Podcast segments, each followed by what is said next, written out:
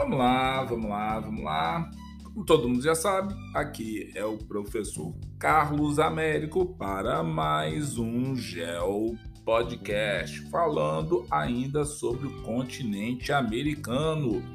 Como vocês também já sabem, tudo em take one, do jeito que tem que ser. Detalhes, para quem está começando agora, eu só faço desse jeito porque é o único jeito que eu sei fazer.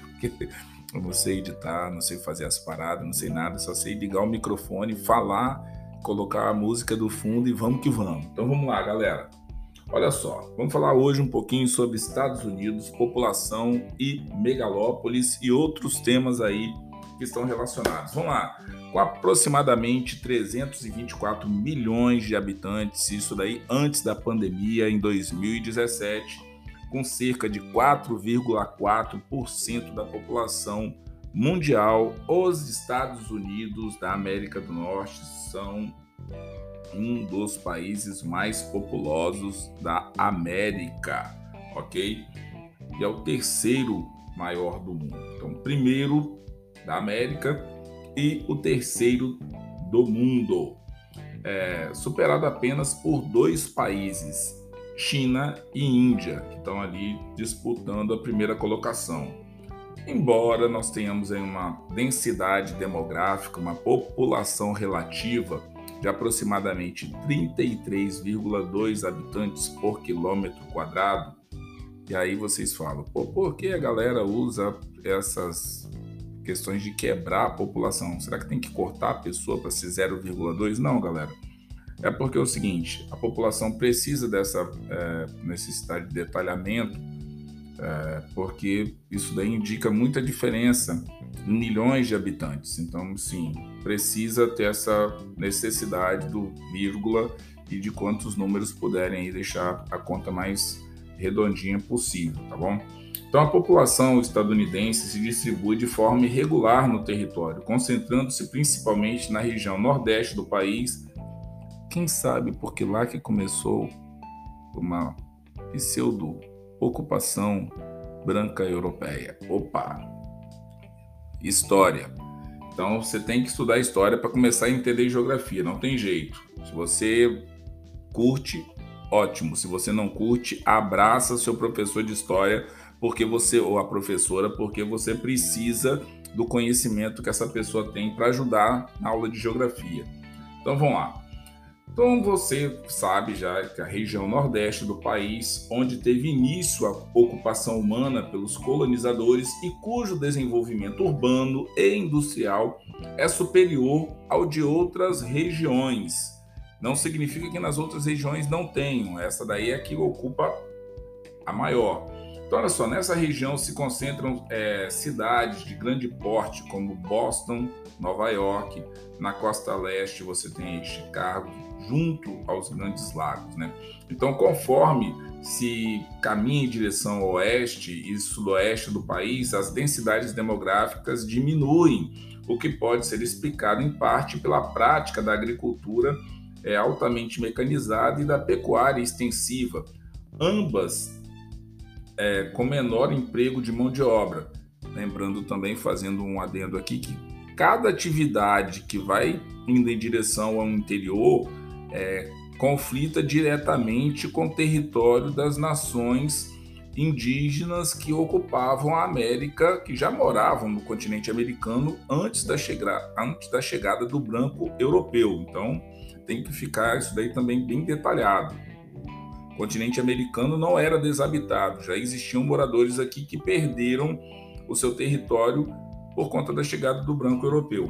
Então, olha só, no caso é, dos planaltos localizados a oeste, entre as cadeias de montanhas rochosas, é, a cadeia das cascatas, por exemplo, as características do relevo e do clima, somadas ao predomínio da pecuária extensiva com a baixa utilização de mão de obra, explicam o predomínio das densidades demográficas mais baixas do país mais próxima da costa oeste, porém, ocorrem também grandes concentrações populacionais, como as áreas sob influência de cidades como San Diego, Los Angeles, São Francisco, Seattle Então, sempre essas cidades, vai dando uma olhadinha lá no mapa, aonde que elas se encontram.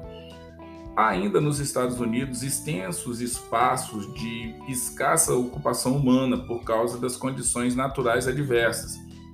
Por exemplo, você pode citar aí a questão do Alasca, onde o clima frio é, o torna pouco povoado, com densidade demográfica inferior a um habitante por quilômetro quadrado. O mesmo ocorre nos estados é, do Arizona, em Utah, Nevada e no sudoeste do país, né, nos quais grande parte do território está submetido ao clima desértico e semiárido. Lembrando, quando falar de deserto, nós temos desertos quentes e desertos frios, ok? Então, sempre lembrar disso daí, porque geralmente os alunos só lembram de desertos quentes e esquecem que os desertos frios também existem no planeta Terra. Então, vamos lá. Espaços urbanos, as megalópolis. Então, existem nos Estados Unidos cerca de 40 aglomerações urbanas com mais de um milhão de habitantes. Essa intensa urbanização acompanhou as fases de industrialização do país e deu origem a amplas malhas urbanas, resultantes da união de várias metrópoles e centros urbanos secundários, cujos limites é, se interpenetram né, e formam um corredor urbano. E essas aglomerações receberam o nome de megalópolis. Então vamos conhecer aí as três áreas de megalópolis que nós temos nos Estados Unidos, na América do Norte. Boswash. Carlos, que diacho é isso? Boswash, a megalópolis. Dá uma parada aí que foi quase um trava-língua aí. Vamos lá. Boswash, a megalópole do Nordeste. Então vamos lá. Pois bem. Então quem seria? Você tem aí Nova York é a metrópole central de uma imensa megalópole nos Estados Unidos, é, de aproximadamente 700 quilômetros de comprimento, denominada de Boswash. Vamos ver se pelo nome das cidades aí você massa. Nome formado pela abreviatura da cidade de Boston e Washington, isso mesmo. Então juntou ali o Boss de Boston e o Wash do início de Washington é, pontos extremos da área pela qual ela se estende. Essa megalópole é formada por cidades como Nova York, Filadélfia, Baltimore e atualmente avança sobre é, cidades como Norfolk e outras cidades é, das imediações. A tendência dessas megalópolis é nunca de terminar, é sempre continuar se multiplicando e ampliando e se diversificando. Aí vem aproximadamente 50 milhões de pessoas é, em cada um, por exemplo, de cada seis habitantes, é, um mora nessa área das megalópolis, né? Então, olha só, com notável é, e diversificado parque industrial, a cidade de Nova York também é sede das Nações Unidas, né? Um dos principais bancos, né? Do, do, mundo e grandes conglomerados empresariais estadunidenses estão lá, o que torna é, essa área um centro de decisões políticas, econômicas, influencia o espaço geográfico mundial. Você tem outra área também de megalópolis, que é a Chiptis. Então, essas aí são as megalópolis perto ali dos grandes lagos. Então, quem seriam? Você tem aí Chicago, e Pittsburgh. Então a junção das duas cidades aí, Ships. Então olha só, outra enorme megalópole americana denominada Ships, nome formado pela abreviatura de Chicago com Pittsburgh, estende-se de Chicago à metrópole central, no caso, a Pittsburgh, e vai abarcando ainda cidades como Cleveland e Detroit, então você vê aí que as cidades, quer dizer, eu estou falando aqui de cidades que você conhece, Boston, Pittsburgh, Chicago, são cidades que têm é, uma preponderância no planeta Terra porque são sedes de séries, de filmes, então são cidades que você escuta o nome, você já liga de que parte do planeta Terra você está falando. Então tem, é, quando você observar em várias culturas diferentes, o nome de cidades aparecendo em filmes, séries e textos, essas cidades possivelmente são cidades importantes do país ou até mesmo do continente. Então você tem aí Chicago, Pittsburgh, Cleveland, Detroit, fechando aí essa segunda área.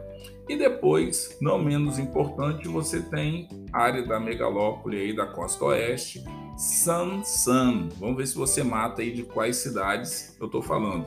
Então, olha só, na costa oeste dos Estados Unidos, quando vista em conjunto é, com as cidades de São Francisco, San Diego, Sacramento, Los Angeles, que acaba formando o que?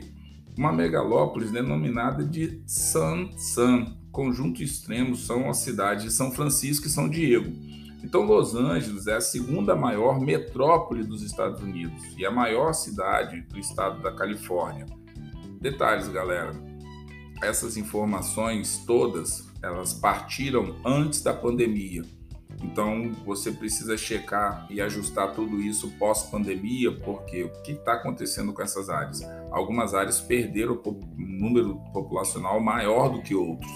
Tem que ver o quanto que isso daí também afetou. Então, se você for fazer qualquer questão que envolva população daqui para frente, você não deve só pegar uma, uma tabela, um gráfico e analisando. Você tem que pensar isso daí aconteceu antes da pandemia, durante a pandemia ou depois da pandemia, para que você possa incorrer melhor nas respostas ou nas possibilidades de respostas, ok?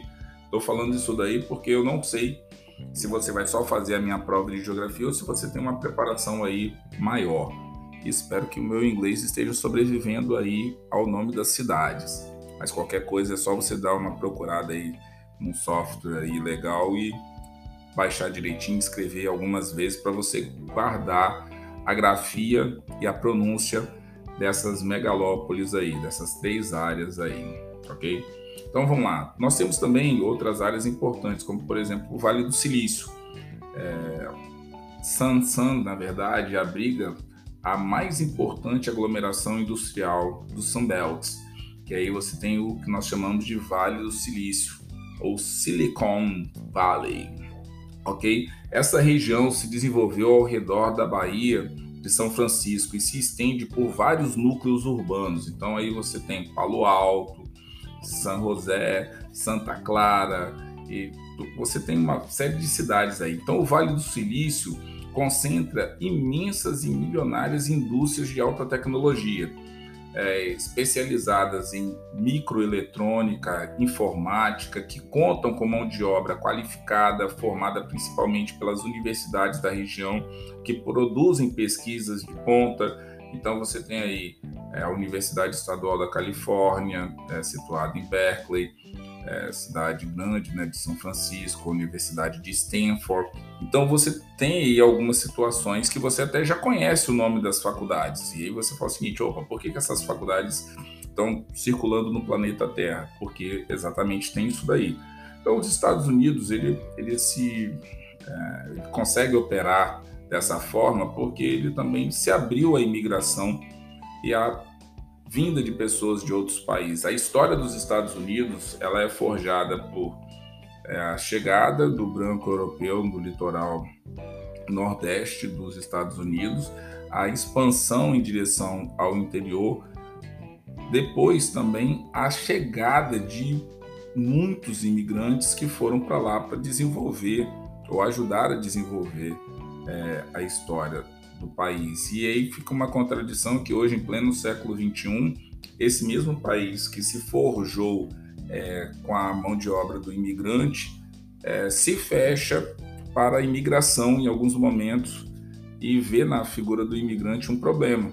O mesmo país que alguns séculos atrás se formou pela imigração. Eu acho que deve ser uma grande contradição ser estadunidense e viver essa realidade, que na hora que precisou de mão de obra, abriu, mas também na hora que precisa de mão de obra tem que se fechar. Eu não gostaria de ser norte-americano e ter que refletir sobre isso daí, mas certamente deve ter uma galera que já fez esse tipo de debate por lá, eu acho, né?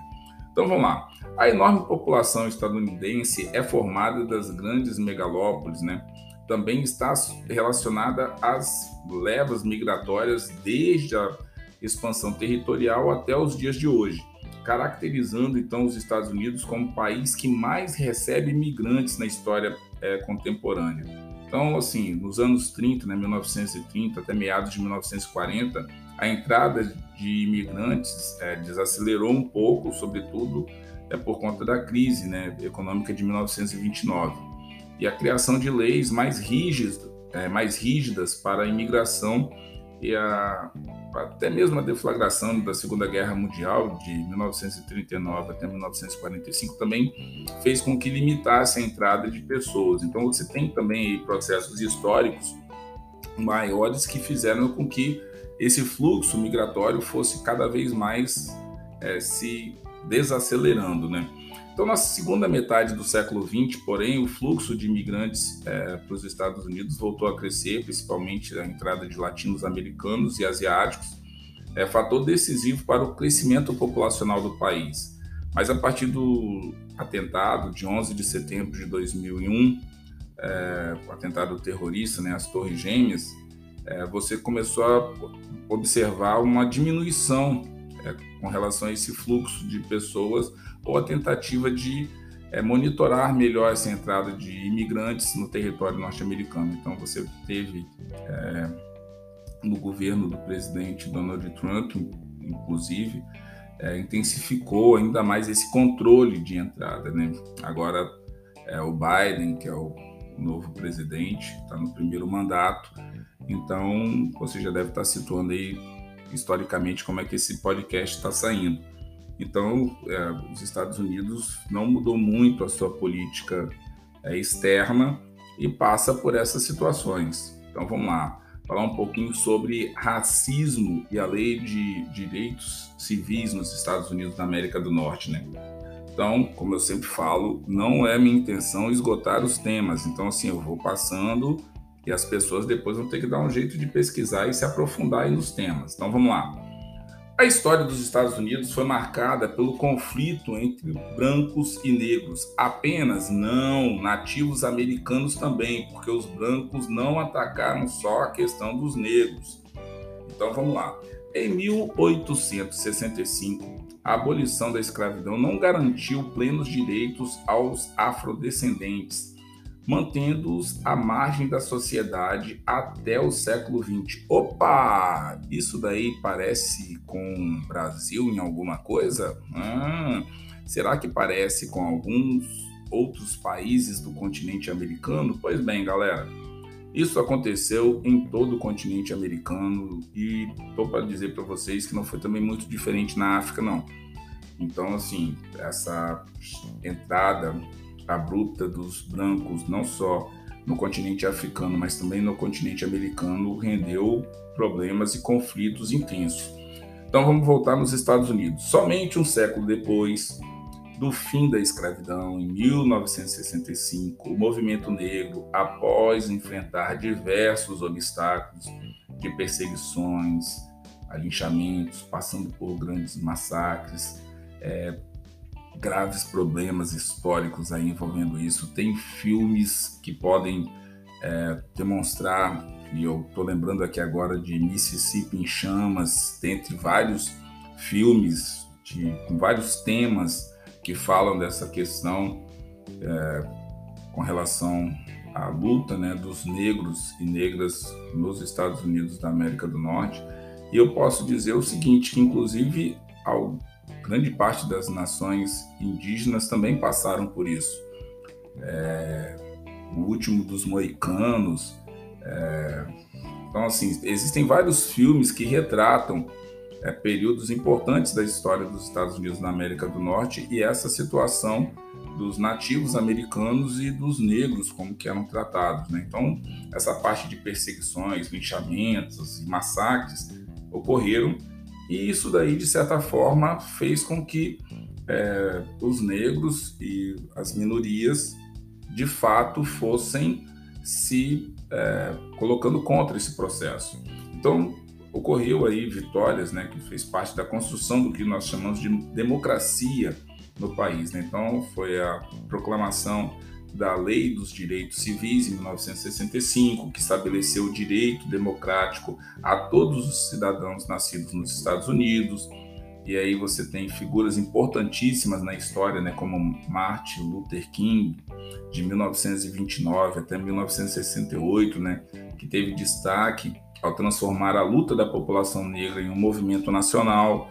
Então, também tem vários materiais, tem séries em vários esquemas de streams aí para vocês pesquisarem. Eu até recomendo que vocês é, observem os que são baseados em fatos reais, histórias reais. Assistam, é, escrevam, leiam sobre esses assuntos, porque pode amanhã ou depois cair numa redação aí, e seria bom você estar tá, é, em cima desses temas, né? E falando aí um pouquinho sobre essa parte de segregação, discriminação e pobreza, e eu vou falando dos Estados Unidos e você vai olhando para dentro do seu país aí se tem alguma similaridade ou não, né? Então, olha só, no espaço urbano das cidades estadunidenses, os guetos refletem a segregação socioespacial entre os diferentes grupos populacionais. Então, assim, no centro, os altos edifícios são ocupados por escritórios, estabelecimentos bancários, centros comerciais e ao redor estão as indústrias, né, e os bairros habitados por imigrantes, pela classe social menos favorecida. Então aí você tem os latinos-americanos, os asiáticos, os negros. Então localizam-se aí os chamados guetos, né? Distante do, dos guetos, você tem aí as áreas suburbanas onde vivem as classes sociais médias e altas. E você tem toda essa organização do espaço, né, que às vezes segrega de forma assim não tão sutil. Você segrega, você discrimina e você compartimenta a pobreza entre grupos diferentes. Os latinos vão para um lado, os asiáticos vão para o outro, os negros vão para os outros. Mas, assim, essa organização do ponto de vista é, geográfico, em alguns momentos, é até para a própria defesa da população são formas que os grupos é, sociais eles encontram para tentar se proteger com relação às questões externas. E isso daí acaba sendo uma constante no espaço geográfico.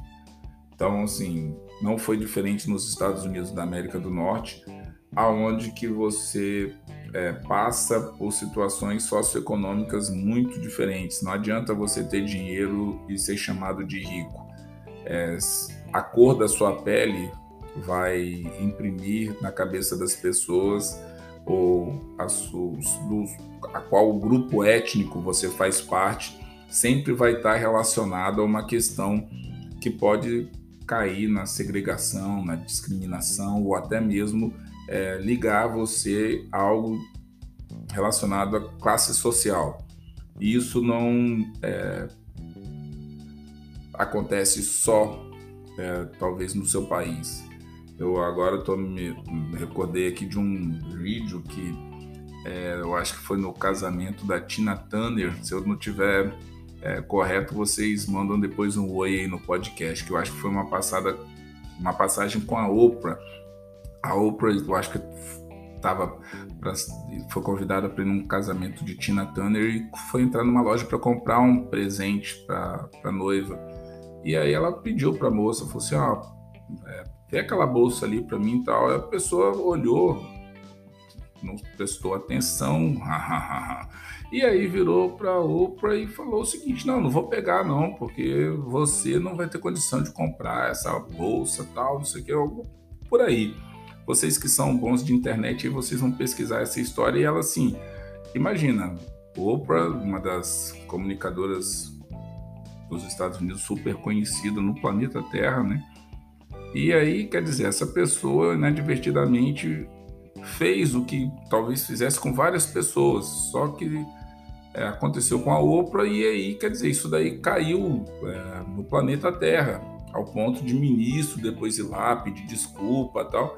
Mas imagina que você está de repente turistando num determinado local e você quer comprar alguma coisa e você sofre uma situação de segregação, de discriminação, de te colocar é, num grupo de pobres pelo simples motivo de que você tem uma cor de pele. Então, assim, nós, seres humanos, precisamos evoluir muito em vários aspectos para aceitar as diferenças religiosas, étnicas, culturais E isso daí é um assunto da geografia. Se você gosta ou não, eu não tenho o que falar, porque é o assunto que nós temos que conversar e tentar entender por que as pessoas fazem isso no planeta Terra. De resto, galera, vou terminando aqui esse meu podcast. Depois vou falar um pouquinho para vocês sobre Canadá, especificar algumas coisas. E aí eu acho que eu encerro o conteúdo de vocês, tá bom? Espero que vocês estejam gostando do podcast, espero estar melhorando aí a forma de estar fazendo os podcasts para vocês, que vocês se divirtam bastante estudando, tá bom? Forte abraço e até o próximo Gel Podcast.